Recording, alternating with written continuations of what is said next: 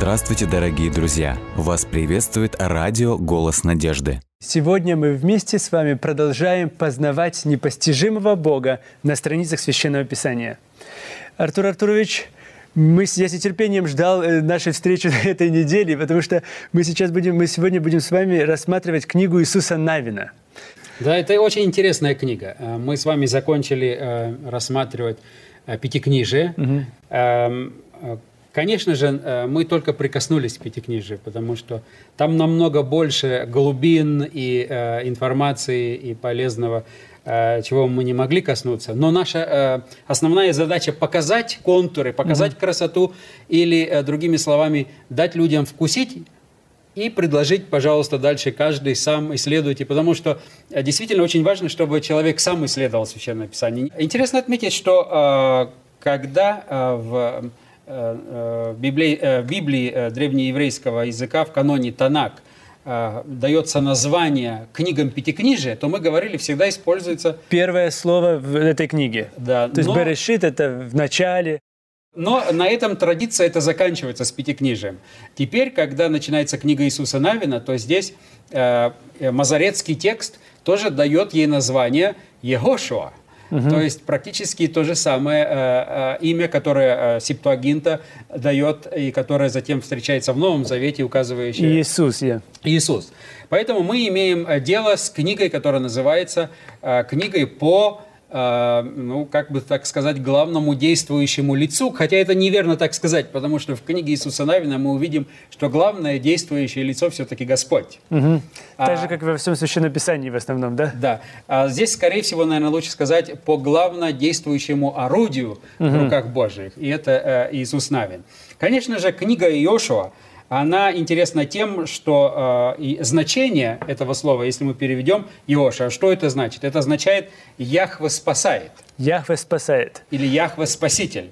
То есть есть э, э, возможность перевести так или так. Яхве спасает, Яхве спаситель. То есть даже слово, которое в Новом Завете используется, Иисус, Именно поэтому, если мы переведем ее с древнееврейского, с еврейского языка, мы будем, его, его можно перевести как Яхве, то есть Господь спасает, или же Господь Спаситель да, и спасет народ свой от грехов своих э, интерпретация имени, когда э, Иисус Христос родился. То есть здесь тоже мы видим уже этот самый мостик, который мы можем перебросить. И мы уже говорили в прошлый раз, Иисус Навин был прообразом, указывающим на Иисуса угу. Христа. И э, в данном смысле Иисус Навин вводит теперь народ э, израильский в обетованную землю, точно так же, как Иисус Христос ведет народ свой небесный Иерусалим. Угу.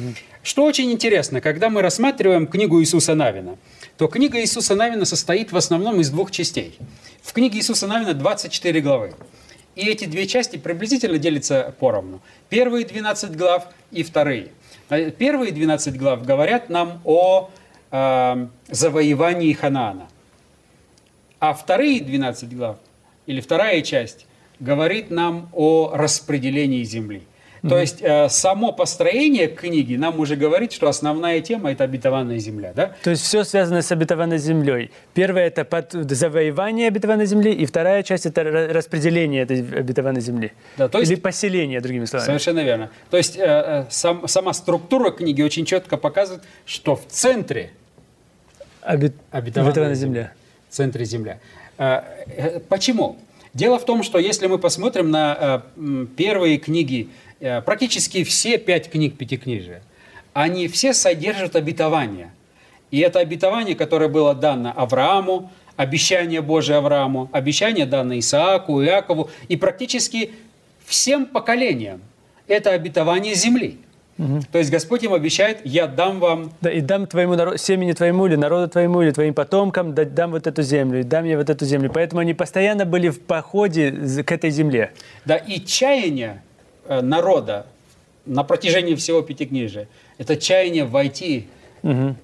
в обетованную землю и, наконец, там успокоиться. Успокоиться, да-да. Поэтому и в послании к евреям вот эта картина покоя, э, связанная и с субботой, там э, речь идет о двух покоях. Э, то есть э, об одном покое, но о другом покое, который является символом, указывающим на этот общий э, универсальный эсхатологический покой. И образом, указывающим на эсхатологический покой, является как раз субботний день.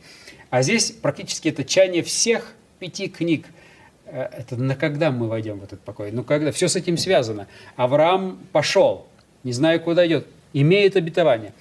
И теперь книга Иисуса Навина, она как бы является исполнением всех обетований Божьих. Угу. И поэтому часто проводят параллель э, с новозаветными э, первыми пятью книгами, где в начале четыре Евангелия, которые указывают на пришедшего Мессию. Да, искупление. То есть это процесс служения Иисуса Христа, потом, когда Он служение совершал на земле, потом искупление в Его смерти и воскресении. И затем вот это тоже обетование, что Господь создаст народ свой, церковь угу. свою. И, и не спошлет другого, то есть утешителя, когда утешитель спускается, и начинается мощное движение уже. И подготовит всех к входу в небесную обетованную землю. И поэтому э, Деяние апостолов является как бы вот этим вот э, исполнением вот этой мечты Божией создать церковь. Э, Деяние апостолов это описывает. И провозглашает эту весть для всех народов, для всех детей Божьих, включая язычников, и вот неся вот эту вот торжественную весть, что я, Господь говорит, вот я вернусь, точно так же, как вы видели его восходящим, точно mm-hmm. так же он вернется и состоится этот переход. Точно так же и в Пятикнижии первые, э, все пять книг практически вот эту надежду себе несут. Этим люди живут, что когда-то Господь исполнит свое обетование и теперь является как раз исполни... Э, Иисуса Навина книга является исполнением божественных обетований. Точно так же, как Иисус Христос в Евангелии обещает утешителя, угу. а в книге Деяния апостолов этот утешитель приходит, приходит да. а, а, и а, а, одаря, одаряет их силой своей, дарами своими, и, и теперь они все вместе совместно действуют для того, чтобы расширить Царствие Божие здесь на земле и подготовить возможность для К того, Царствию чтобы... Божьему на небе, да. Совершенно верно. В этом угу. смысле мы можем можем видеть здесь целый ряд параллелей ну, между началом Ветхого и Нового Завета. Особенно об этом говорит вот то, что вы сказали, структура. Первая половина книги Иисуса Навина э, – это завоевание обетованной земли, а потом распределение обетованной земли. Как будто первую часть мы идем, завоевывая не мечом и не, и не огнем, а провозглашением вести этой, а вторая часть мы распределяем или наслаждаемся, другими словами, обетованной землей. Да, это тоже очень весьма важная параллель, о которой вы сказали, потому что э, Э, мы, э, Господь желает практически нас сделать сегодня участниками угу. завоевания вот именно Царствия Божьего. Во имя Бога, во имя во Иисуса имя Христа. Божия, совершенно верно, да. Что очень интересно, когда мы смотрим на книгу Иисуса Навина, то здесь, конечно же, как мы уже говорили, вот это вот обетование, которое исполняется. Но сразу же возникает вопрос. И этот вопрос связан с завоеваниями и с образом, характером Божьим. Наверное, вы неоднократно слышали вопросы, многие задают вопросы. Ну как же так? Если Бог такой Бог любви, угу. как вот он представлен, и мы пытались показать в, книге, э, в книгах Пятикнижия, характер Божий, Бог всемогущий, угу. Бог любящий, Бог заботящийся. И даже вот этот глагол, который мы с вами смотрели, На, носит, да, то есть э, несет и прощает. Прощает, заботится, как отец возле своего ребенка.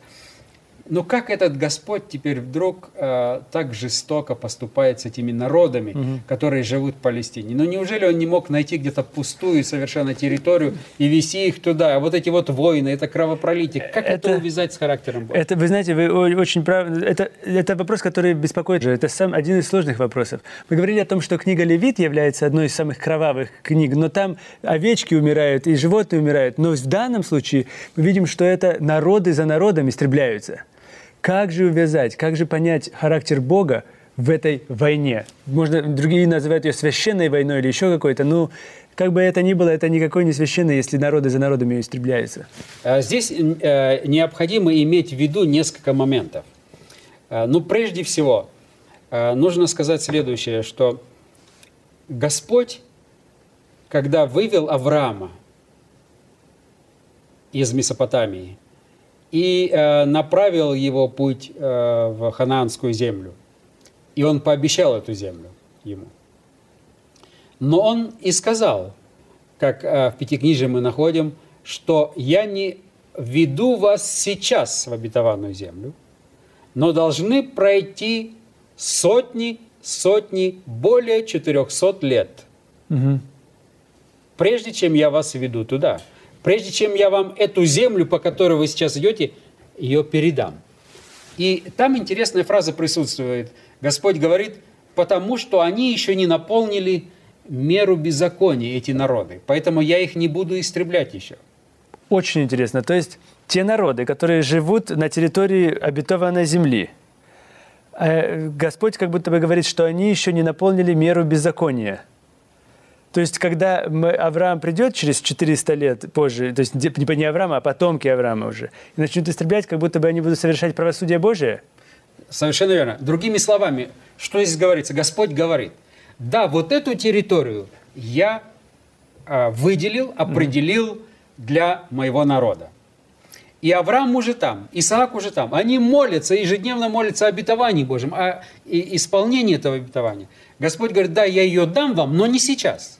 Угу. Почему не сейчас? Потому что он говорит, вы должны сейчас пройти по всем. Почему, они, почему Авраам должен был странствовать? Угу. Раз Господь говорит, я тебе ее дам, и говорит, вот ходи по всей этой земле. И он ходит вокруг этой земли с севера на юг, то ему надо э, в один конец этой обетованной страны, то в другую. То он в Египет за, зашел, то да. он дальше пошел. С Затем Иаков, э, точно так же э, угу. до этого Исаак, э, Исаак это все было сделано для того, что Господь говорит, вы идите, ставьте жертвенники и указывайте на живого Бога Яхвы. То есть он другими словами... Евангелистами будьте. Другими словами он говорит, я не хочу их уничтожить, э, эти, хотя они уже заслуживают это, но я их не хочу. Я хочу им дать возможность получить спасение. И ваше задание, прежде чем вы получите эту землю, вы им всем проповедуете. А если они не примут, тогда мне придется принять решение. То есть, другими словами, что Господь говорит? До тех пор, пока можно спасти хоть одного человека, я его буду спасать.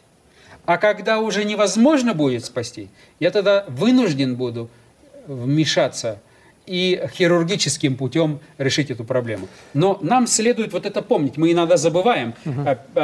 переходим к книге Иисуса Навина и начинаем читать вот эти вот страшные завоевательные э, э, войны и пытаемся понять, а как же Бог, как же его характер. И забываем, что Господь до этого уже сотнями лет делал. Вы знаете, это, это очень интересно, то, что вы говорите, потому что э, очень важно то, что действительно читать все, весь Ветхий Завет, и начиная с Пятикнижия. Потому что неоднократно сам Иаков, проходя, он проходил неоднократно в землю обетованную, он же поставил там Вифиль. Это дом, где, который назван Вифиль, то есть значит дом Бога. Так ведь? Дом Бога Бет-Эль, его называют еще Бет-Эль э, на еврейском языке. Он стоял прямо в центре обетованной земли. До сих пор есть это место, где оно называется Вефиль, его называют в Израиле. То есть там, где центр, центр то есть Иаков, он говорит, вот, пожалуйста, вам еще даже я, я показываю, вот есть Бог, Бог живой, примите его как будто бы. То есть как будто бы процесс евангелизации постоянно происходил. Совершенно верно. Несение благой вести. Ради этого Господь и вызывает этих патриархов. И не просто для того, чтобы они организовались как народ, это тоже, но самая главная весть – они должны быть. И вы знаете, что в Пятикнижии мы уже видим отношение к иноплеменникам, угу. отношение к чужестранцам. Они тоже имеют шанс войти в этот завет. То есть Господь практически заложил весь фундамент уже для обращения всего человечества. И Он говорит, это все мои дети, и поэтому совершайте здесь служение. И вот это надо всегда помнить. Это еще не ответ на вопрос, который мы э, э задали изначально, а вот как быть, почему, как да, почему же так?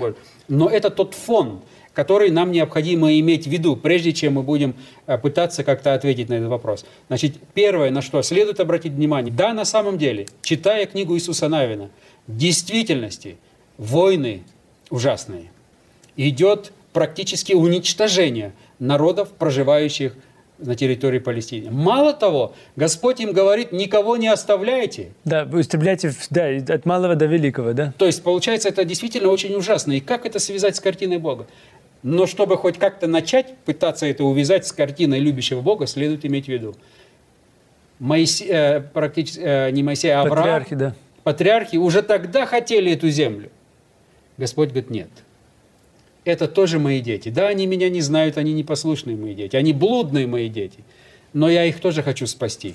И теперь вы должны быть все проповедниками, вы несите им эту весть, вы им проповедуете, указывайте везде, куда приходите, ставьте жертвенники, указывайте на живого угу, Бога, угу. спасайте этот народ это, это настолько удивительно, потому что это колоссальная параллель еще даже с, с Ноем, когда он строит ковчег на протяжении долгого времени, говорит, войдите, войдите, давайте вместе ощутим это, давайте вместе спасемся. То есть в данном случае Господь еще раз и еще раз подтверждает то, что Он любящий, носящий не только даже народ израильский, но всех. Совершенно верно. Видите, того, какая картина простить. была? Если бы эти народы начали бы обращаться, угу. и, между прочим, многие обращались. Да, да, конечно. Потому что к Аврааму приставали люди. Они э, начали поклоняться его же Богу, они тоже обрезывались, они входили в этот завет. И э, его семья росла, э, Авраама, и также происходило с Исааком, Иаковым. Практически, если бы народ откликнулся, то мы бы имели интересную картину. Мы бы имели всю эту территорию, обращенную, и все они были бы этим избранным народом. Угу. Это была задача Господа, Он это хотел сделать. И вот они теперь несут эту весть, они должны проповедовать. Проблема была у Бога и с проповедниками. Ну да. Совершенно верно. И с теми, которые проповедуют, и с теми, которые слушают. Особенно, э, когда мы э, э, вспоминаем историю Якова. Вы помните, когда его дочь, практически внучка, угу. вышла, и местный принц увидел ее, полюбил ее. Помните эту историю? Да, это как Дина, затем... когда с Диной... И э, Яков предлагает, ну, вам, если вы готовы принять нашего Бога... Вам нужно всем обрезание произвести. Совершенно верно. И народ соглашается. Вы представляете, картина. Господь говорит, вы, мои проповедники, делайте это. И Иаков им говорит, они соглашаются. И вот, наконец, они все... Они уже при... они стали частью народа, народа Божьего. Божьего. И в это же время все... другие 11 братьев, они достают ножи и вырезают как, не 11 на Какое свидетельство? Да. Вот где нужно ужасаться. Но это проблема опять проповедников. Бог имеет со своими детьми эти проблемы.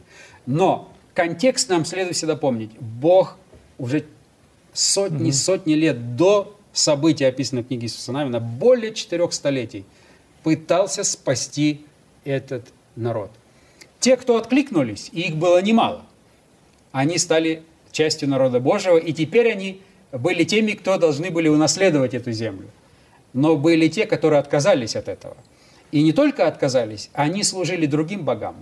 И они служили другим богам э, в самых наихудших представлениях, которые можем только себе представить. Мы знаем, как их э, так называемое богопоклонение было связано с такими вещами, как Э, храмовой проституцией и многими-многими ужасными делами, э, которые, в общем-то, были своего рода вот этими мышеловками для народа Божьего. Каждый, э, который смотрел на то, что там происходило в этих языческих храмах, смотрел, что они очень весело проводили время. Угу. Да, и это вот как раз взывало к этим человеческим различным страстям и так далее. И народ был очень падкий на это все.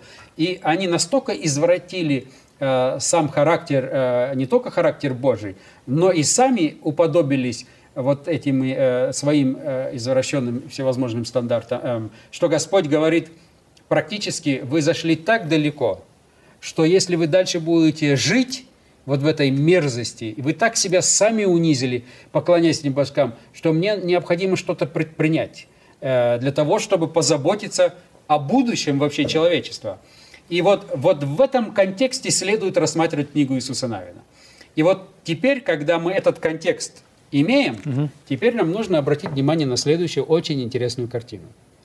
Это весьма важно. Это не так случайно. Это очень важно. Книга Иисуса Навина начинается прежде, чем начинается завоевание Палестины, Ханаана. Самый первый город, который должен был быть завоеван, был город Иерихон. Иерихон. Угу. Но посмотрите, когда вы читаете книгу Иисуса Навина, разрушение Иерихона, захват Иерихона начинается интересной историей спасения Раавы блудницы. Угу. Угу. То есть, казалось да. бы, если уж кого-то и спасать, то точно не блудницу Раав, да? Точно не ее. Но Господь практически этим самым хочет показать. Он говорит, прежде чем сейчас начнется завоевание этой земли, и вам может показаться, что это действительно э, ну, э, немилосердно. Вам может показаться это очень грубо, очень жестоко. Но я хочу вам сказать, что я готов спасти всех, кто подается спасению. И он говорит, посмотрите на блудницу Рав. Прежде чем вам вообще вас повести на завоевание, я хочу вам сказать, я хочу спасти эту блудницу. Угу. Потому что она готова откликнуться.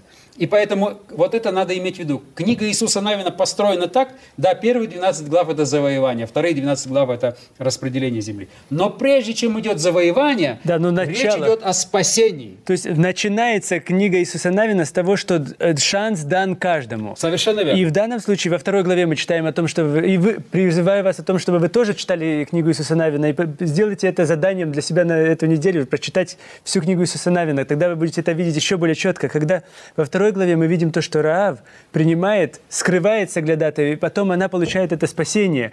Кроме того, что она получает спасение уже здесь, она еще и упомянута в родословии Иисуса Христа самого, в самой первой книге Нового Завета, это уже вообще э, кульминация, Кульминация любви всего, и да. милости Божией. То есть, другими словами, книга Иисуса Навина построена так, что она несет в себе ответ, прежде чем даже возникнет вопрос, Господь, почему? А Он говорит нам, я 400, более 430 лет, более чем это время, я пытался спасти их.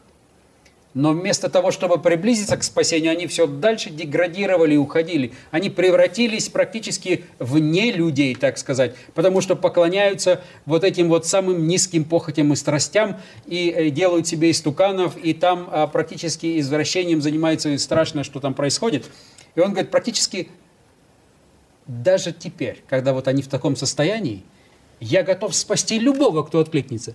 И я начну даже вот с этой блудницы, которая, может быть, является самым таким представителем аморального класса этих людей. Но она готова откликнуться, я ее готов спасти. И это первое, первое спасение. Книга Иисуса Навина начинается со спасения. начинается со спасения. И это ответ для всего прочего. И вы знаете, не зря именно она и называется И- И- И- Иисус Навина, Иисуса Навина, что в самом, самом именно названии даже, в имени Иисуса, что мы с вами говорили, Иешуа или Егошуа, что значит Яхве спасает, Господь спасает. И начинается на спасение этой блудницы из этого вот общества. И то, что вы сказали, э, вот упомянули вот эту вот уникальную э, вещь, что практически затем в Евангелии рассказывается, Да, в что. Рав стала практически э, в этой родословной линии, через которую приходит Спаситель в этот мир. То есть вы представляете, что это значит? Это Господь значит, не только готов из этого, скажем так, котла погибающих, извративших, опустившихся людей, не только готов спасти, как э, из огня, но Он готов еще тому, кто поддается спасению в этом настолько опустившемся обществе, готов их поднять на такой уровень, что через их родословную придет Иисус Христос. В этом вообще даже, это даже себе тяжело представить. Совершенно верно. Вы знаете, столько раз, когда э, кажется, самому даже кажется, ну как же, я же настолько низкий человек, куда мне даже, чего мне даже ожидать от Бога? Я уже ничего, ни- никому не нужен, а тем более уж Богу. А здесь мы видим еще раз и неоднократно, неоднократно, что Господь несет, и когда Он несет, Он очень прощает.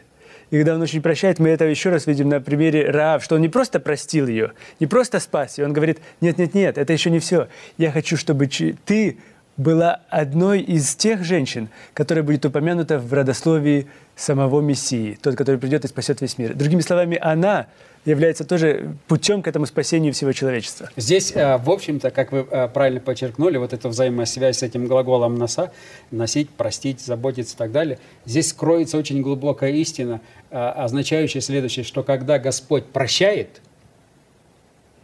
то практически Он это вычеркивает и сглаживает из нашей жизни. И после этого человек уже совсем другой. Это мы, люди, да, мы можем простить, и мы можем И помнить. веками помнить. Да, и мы можем, да, а вы знаете, что она сделала, или что он сделал, или и так далее. Но не у Господа, у Господа не так. Когда Господь прощает, Он смотрит на этого человека, как, как будто бы он никогда не грешил. И теперь это Рав блудница, которая даже э, своим промыслом грешила постоянно. Он ее берет, он ее прощает, и теперь в глазах Божьих она святая. Э, Там нет ничего грешного, это новое начало. И он говорит, так вот э, по-человечески, если можно было выразиться, он говорит, Рав, я хотел бы, чтобы мой сын, Иисус Христос, в этот мир прошел через твою родословную. Это да, вот себе представить, когда каждый, каждый иудей, еще начиная с одни- самой Евы, когда Да, она родила да, да, первого, да. ожидал, что может быть он Да, может быть, мой сын или мой внук или пра-пра-пра-пра-правнук будет этим мессией. А теперь Господь обетован. идет и говорит, да-да, вот как раз вы все мечтаете, вы мои все святые проповедники, вы здесь у меня Авраам и, э, и прочие, Исаак, Иаков, да, но вы знаете, а вот я и ее тоже включу, в вашу линию, на одну ступеньку поставлю, и не даже не просто на одну, а на самую почетную ступень моего народа. Это ам, не поддается описанию, вот эта любовь Божья, которая здесь раскрывается. Поэтому вот этот контекст нам обязательно нужно видеть. Потому что мы действительно сейчас, когда э, начнем читать книгу Иисуса Навина, все эти кровопролития и жестокости, которые там имеют место, мы не можем сказать, что их нет, угу. они есть здесь. Но их следует рассматривать именно вот в этом контексте спасения. То есть мы говорим так, что Господь это как вот э, лампочка, да, как вот это вот солнечный свет. И этот солнечный свет, он распространяется для, для того, чтобы обогреть, осветить всю эту землю. Но от того, какой материал, да, если это, допустим, снег, то он да, растает. Да. Но если это асфальт или если это бетон, то он затвердеет, затвердеет. Поэтому все зависит, выбор за нами. Потому что мы под теми же лучами Божьей любви и милости. И каждый, как Рав, Господь хочет сказать, если я смог Рав спасти, то любого, кто поддался бы э, спасению, я бы всех спас. Поэтому он говорит, прежде чем я начну, уничтожения.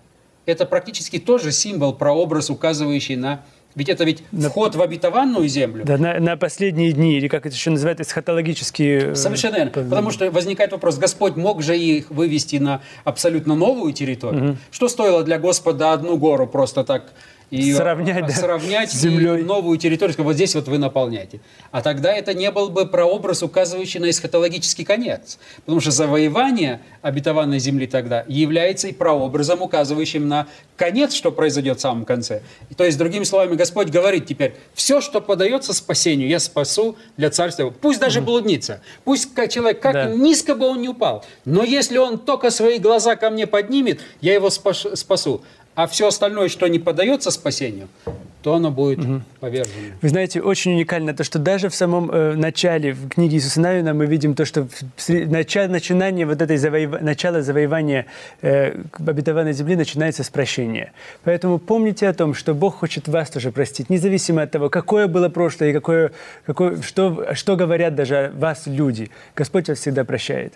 И помните также, что не хлебом одним будет жить человек, но всяким словом, исходящим из уст Божьих.